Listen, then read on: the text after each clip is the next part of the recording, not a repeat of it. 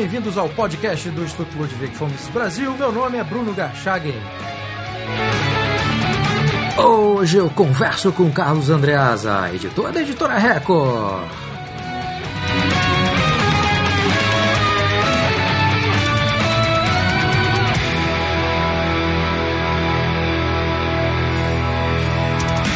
Seja mais uma vez bem-vindo, Carlos Andreasa. Obrigado, Bruno Garchagen, grande autor, querido amigo. Segunda vez que eu participo desse podcast. Vamos nessa. Andreasa, recentemente a juíza Ledir Dias de Araújo, da 13ª Vara Civil do Rio de Janeiro, concedeu uma liminar ao ex-deputado e atual presidiário Eduardo Cunha, que proibiu a distribuição e venda do livro Diário da Cadeia, que a editora Record publicou. É, quer dizer, que a, que a editora Record tentou publicar, né? o livro nem chegou a ser lançado. E essa proibição, é, você gostaria que você explicasse depois, André, foi justificada pelo fato, fato de o autor do livro usar o pseudônimo Eduardo Cunha, né, numa obra de ficção, e que por isso a obra teria o poder de enganar os leitores sobre a verdadeira autoria.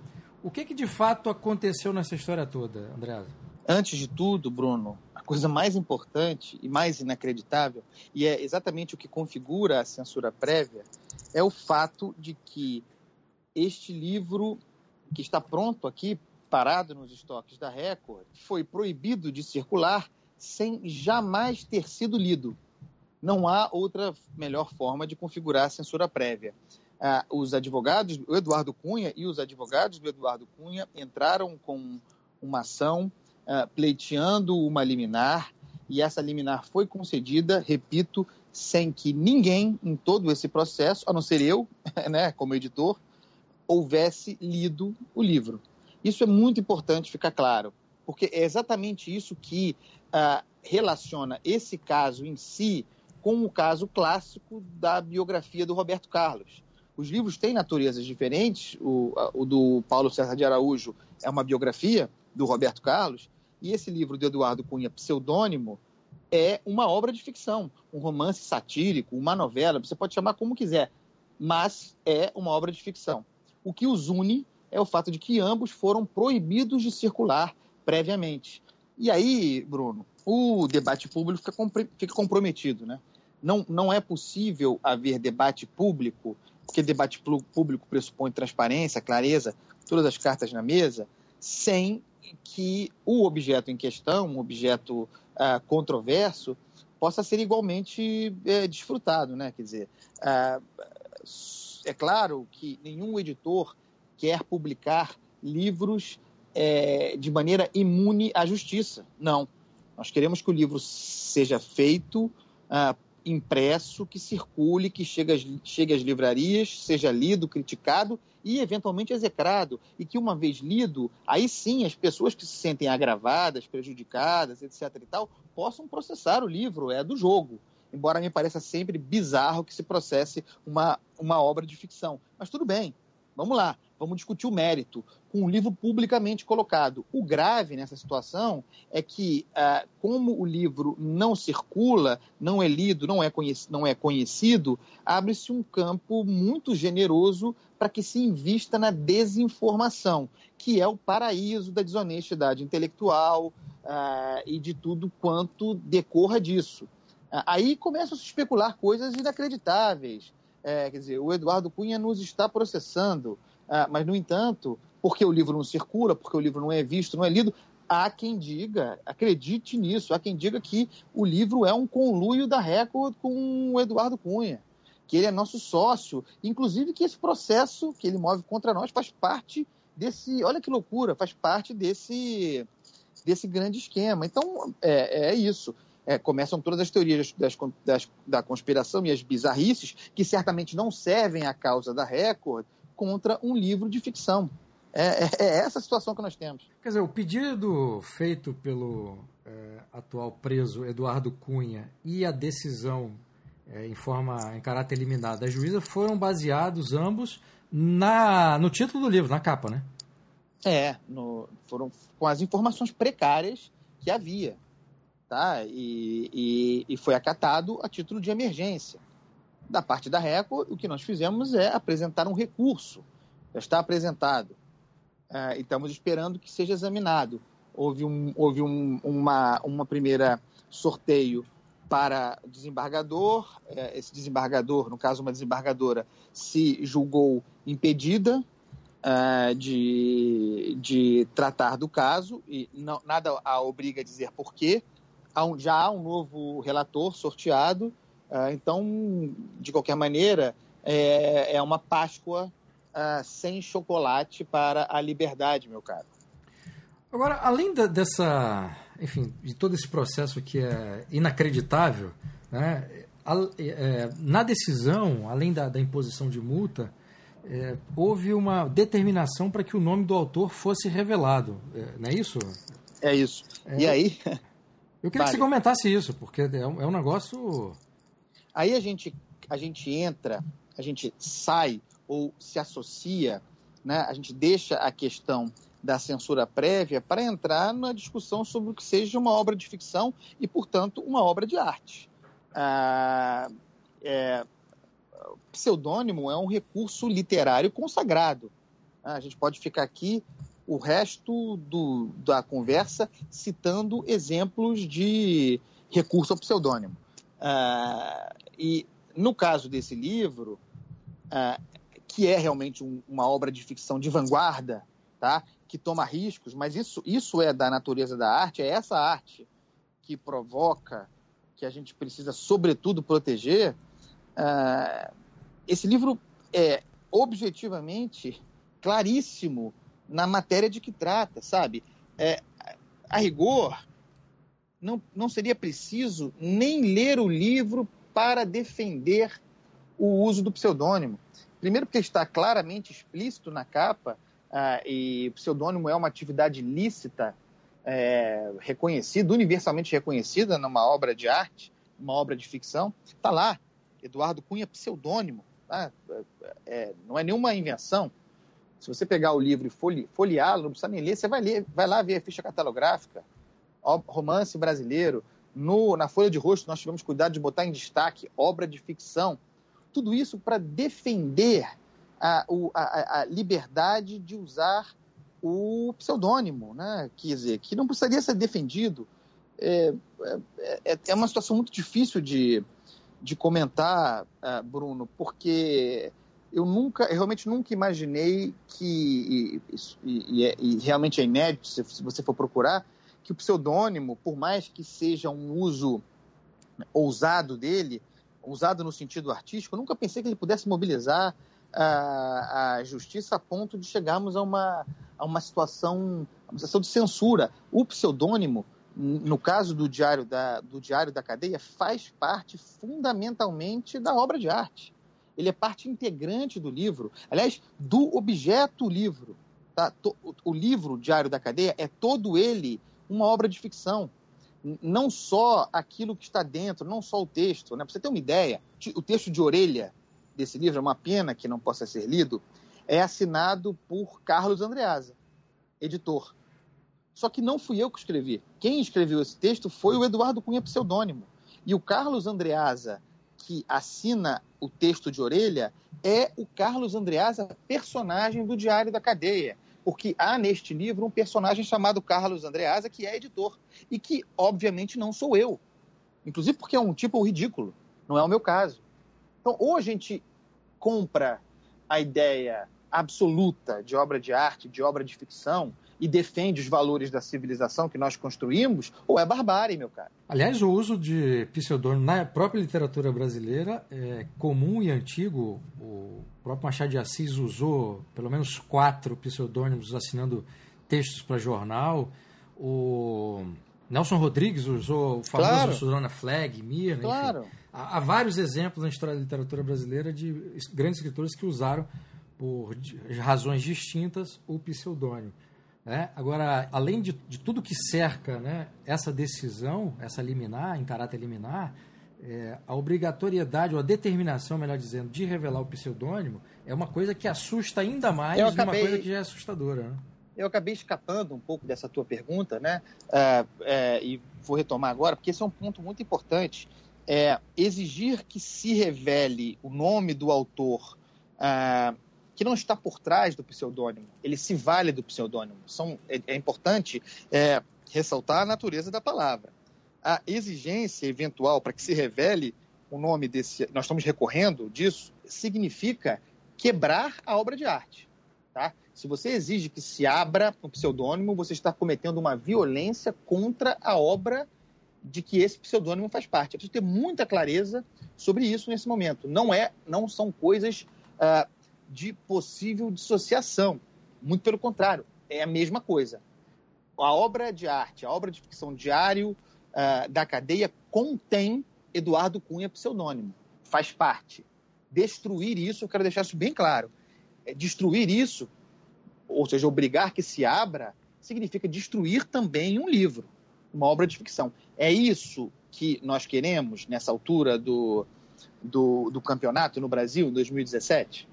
É, exatamente. Além da, daquilo que você já falou, Andreas, eu queria que você apontasse quais são os outros perigos ou riscos que nós, na sociedade brasileira, corremos por uma decisão que é claramente uma censura prévia. Quer dizer, quando você tem um produto que ele não foi lançado, em que o autor da, da ação não teve acesso ao conteúdo e a juíza que decidiu não tem acesso ao conteúdo, quais são os riscos? Quer dizer, o que isso representa em termos de liberdade de expressão e liberdade editorial é, para a sociedade brasileira? Eu vou até abrir essa resposta concluindo a anterior, né, com um raciocínio muito lógico relativamente ao, ao que seja pseudônimo. Né? Se uh, o autor deste livro se chama Eduardo Cunha Pseudônimo, isso significa que o autor do livro pode ser qualquer um, menos o Eduardo Cunha que nos processa. Isso é óbvio. Óbvio, tá? É uma questão até matemática. Para tratar do pseudônimo. Pseudônimo é nome fictício. Tá? Então, em primeiro lugar, uh, você tem um caso concreto, concreto, objetivo, de um livro que é especificamente o que dá gravidade ao caso, uma obra de ficção editado por Carlos Andreasa, réu nesse processo, e pela editora Record, uma editora, também ré nesse processo, tá? Aliás, Bruno, é, eu não falei ainda sobre o fato de eu ser réu nesse processo, mas eu queria fazer um registro aqui uh, sobre como eu entendo o fato de, de, dessa condição de eu ser réu, né? Tanto no tanto no, na ação que moveram a inicial, quanto nas contrarrazões que eles apresentaram uh, é, como resposta ao nosso agravo, há tom muito duro dirigido a mim, ao editor tá?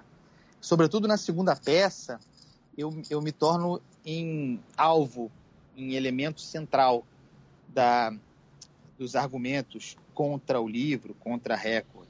E é um troço muito forte, muito violento, né? Ah, então, eu, eu deveria me sentir atacado e intimidado pelo, pelo que vai ali. Porque, de fato, há quem diga, há quem diga, não sou eu que digo, uh, que há tentativa de intimidação ali. Eu queria apenas registrar que comigo não. Comigo não funciona assim, não. Eu não estou intimidado, não. No que depender de mim, eu vou até o final. Carlos, você e a editora Record receberam algum tipo de apoio público diante aí desse, desse processo, dessa censura prévia? Ou, pelo contrário, teve gente que não se importou com isso? Ah, e eu tenho certeza de que há quem diga, ah, problema deles. Que se dane. Inclusive aqui, nesse mercado de que eu faço parte, mercado editorial. Tem gente que eu suponho esteja até feliz né, com esse momento, porque é, é, distorce a ideia do que seja competição. Né? E parece também que, a despeito do trabalho que eu faço, e é curioso porque uh, aquele que aquele editor reacionário, coxinha, de direita, golpista, é justamente aquele que, é, se você for avaliar o trabalho, é aquele em cujo trabalho você encontrará a maior dedicação à ideia de pluralidade. Nós aqui publicamos tudo e todo mundo, desde que dentro da lei e com ideias a serem apresentadas. Né? Ah, mas mesmo assim, há um estigma contra mim e eu acho que, é, sem querer fulanizar a questão, boa parte da, do silêncio, silêncio, meu caro, diante dessa questão gravíssima, decorre de uma antipatia estúpida e pessoal. Afinal de contas, quem me conhece sabe que eu sou um doce e um, e um, e um, cara, e um cara muito legal. Mas o fato é o seguinte: então, tem essa dimensão de um problema individual se resolve aí. É uma estupidez muito grande. Porque o que se tem aqui, potencialmente, Bruno Garchagen, é a chance de que se inscreva na história do Brasil, não é na história do mercado editorial, mas na história da cultura da liberdade entre nós, um novo caso Roberto Carlos. Tá? Porque lá em 2006, quando Roberto Carlos, ah, através de um processo, de uma ação, ah, assassinou um livro, tá? É, poucas pessoas apontaram naquele episódio o, a, a sua real dimensão que seriam 10 anos de censura prévia no Brasil, 10 anos de proibição de biografias não autorizadas e um marco negativo nessa história. Ah, até aquele voto memorável da, da relatora, então relatora ministra Carmen Lúcia, acompanhado unanimemente pelo plenário do Supremo, que fez com que fosse derrubada a censura prévia. Ou nós achávamos que havia sido derrubada, né? porque agora temos esse caso. Então, é nesse pé que a gente está.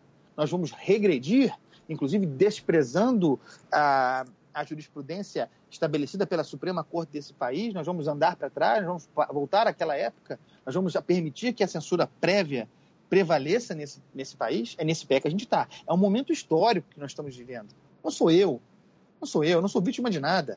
É a ideia da cultura livresca, é a ideia da cultura da liberdade entre nós. É nessa dimensão que a gente está. E no entanto, porém, todavia, dane-se o Carlos Andreasa, dane-se a editora Record, não há nenhuma solidariedade.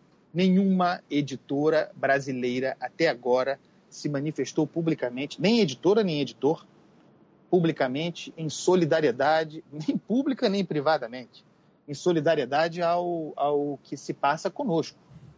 Muito menos as entidades representativas. Zero. É silêncio. E é inacreditável. Para mim, é inacreditável. Não que me surpreenda, tá? Não que me surpreenda.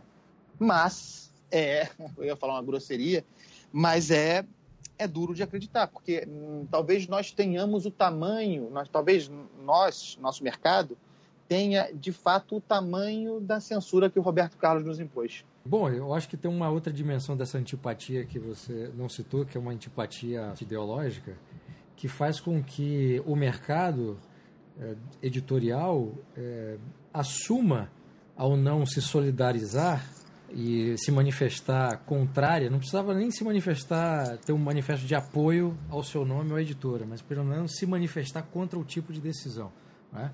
Porque é uma decisão claro. que, se for confirmada, e eu até acho que não será, em virtude até da, da, da posição já afirmada pelo Supremo, né? mas está em vigor neste momento, embora precária, está em vigor. É uma decisão que, se confirmada num cenário trágico aí, ela vai afetar o trabalho dos editores e dos autores, né? É claro. É o mesmo caso do Roberto Carlos. Você deve se lembrar que você sabe que eu sou um cara coerente, inclusive nos meus erros, né? Infelizmente, mas eu sou coerente. eu sou eu sou coerente. É, você se lembrará, acho que há cerca de um ano, 2016, começo do ano, talvez 2015, eu não me lembro exatamente, houve uma movimentação para se publicar o Mein Kampf do Hitler no Brasil, tá? Eu pessoalmente não me interessarei, não me interessei pelo livro, pela publicação do livro e jamais, jamais o publicaria. Mas eu defendi naquela ocasião que era legítimo publicar. Era legítimo publicar. Em primeiro lugar, porque o livro estava disponível para quem quisesse é, em edições precárias na internet, PDF. Edições inclusive, edições, inclusive, que exaltavam a obra do Hitler. E que eu achava que cabia ao mercado editorial, uma vez que essa obra entrava em domínio público, fazer um filtro disso. Uh, oferecer, já que, já que inevitável, uma leitura crítica comentada, com, com avaliação histórica, com contextualização histórica daquele período, daquele livro, do que aquele livro representou, com, todas as, com todos os filtros possíveis. Era esse o papel da, do, do mercado editorial. Era isso que deveria ser feito. Eu, inclusive, eu, inclusive, comprei a edição alemã, que é um modelo de, do papel do editor. É uma edição austera, cinza, tem mais comentários e páginas de, de crítica do que o texto miserável, muito fraco do Hitler. É o papel, é, é, o papel, inclusive porque a demanda por essa leitura, se há demanda por essa leitura, o mercado editorial precisa atender. Aí sim, com sua função social, que é de não permitir que essa obra seja difundida sem filtros, sem tratamento editorial. Naquela ocasião, os editores, poucos brasileiros que se prontificaram a lançar o livro, foram massacrados. Massacrados, tá? De toda forma possível. E houve uma decisão, decisão judicial proibindo a, a, a, a, circula, a publicação, circulação do, do livro do Hitler no Brasil. E eu fui a voz contrária a isso.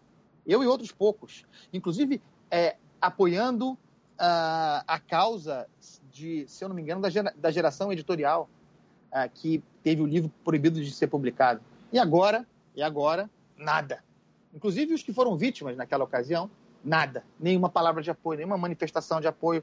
Então, a, a, a, briga pela a disputa pela liberdade, pelo direito de publicar, a luta contra a censura, ela é no Brasil me parece com raras exceções, entre as quais me incluo, ela é casuística, ela é oportunista, ela é de ocasião meu caro. É, esse exemplo que você citou do, do livro Minha Luta é um exemplo que me afeta diretamente porque a minha dissertação de mestrado, na minha dissertação de mestrado, eu trato das utopias políticas e os dois casos que eu analiso são justamente os casos do Lenin na Rússia e do Hitler na Alemanha.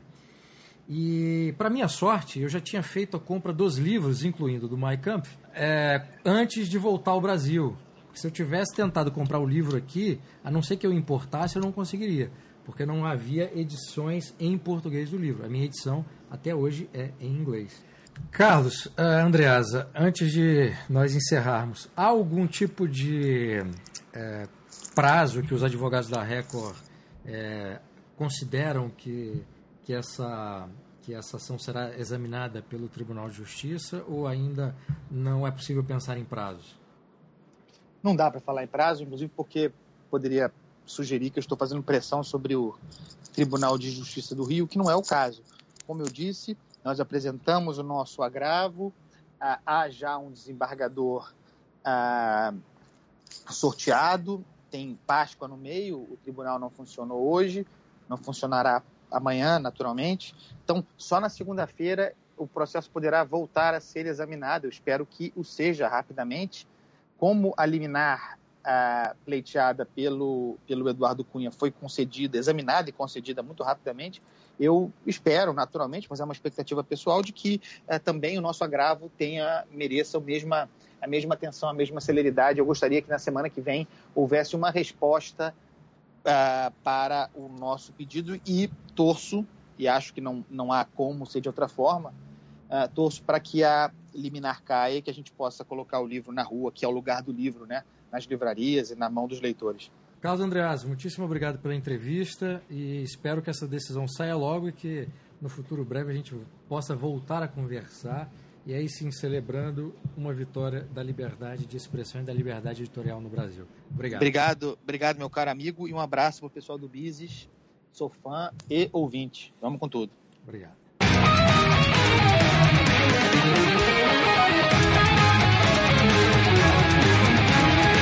Este foi o podcast do Instituto Ludwig Gomes Brasil. Meu nome é Bruno Garchagen.